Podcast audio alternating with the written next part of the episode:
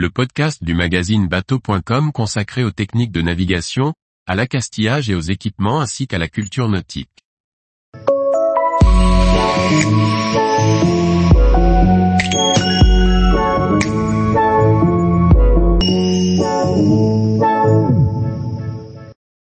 Que signifient ces quatre feux allumés à l'entrée du port?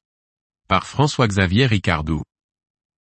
Après une belle nuit en mer, j'arrive enfin au port. Devant moi, je vois ces quatre feux allumés.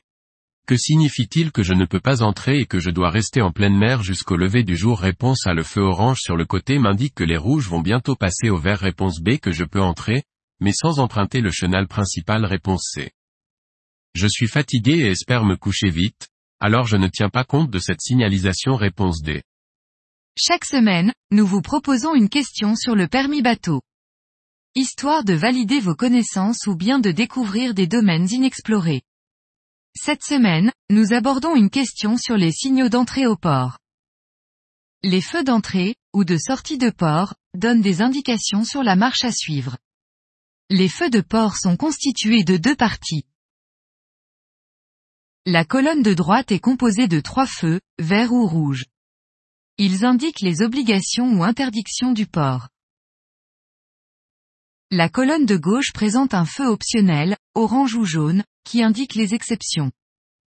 Ainsi, dans notre exemple, nous sommes face à trois feux rouges fixes. Ceci indique que l'on a interdiction de circuler dans les deux sens. Si jamais ces feux rouges clignotent, cela signifie que le port est fermé, généralement à cause d'un danger grave. Les bateaux doivent alors se dérouter. Ici les feux sont fixes, on ne peut donc pas entrer dans le port, mais cette mesure est temporaire. L'autorisation devrait suivre. Le feu orange à gauche complète cette interdiction avec une exception.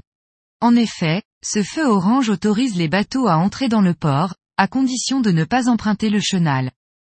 On comprend que cela s'adresse aux petites unités, comme les bateaux de plaisance que nous pratiquons.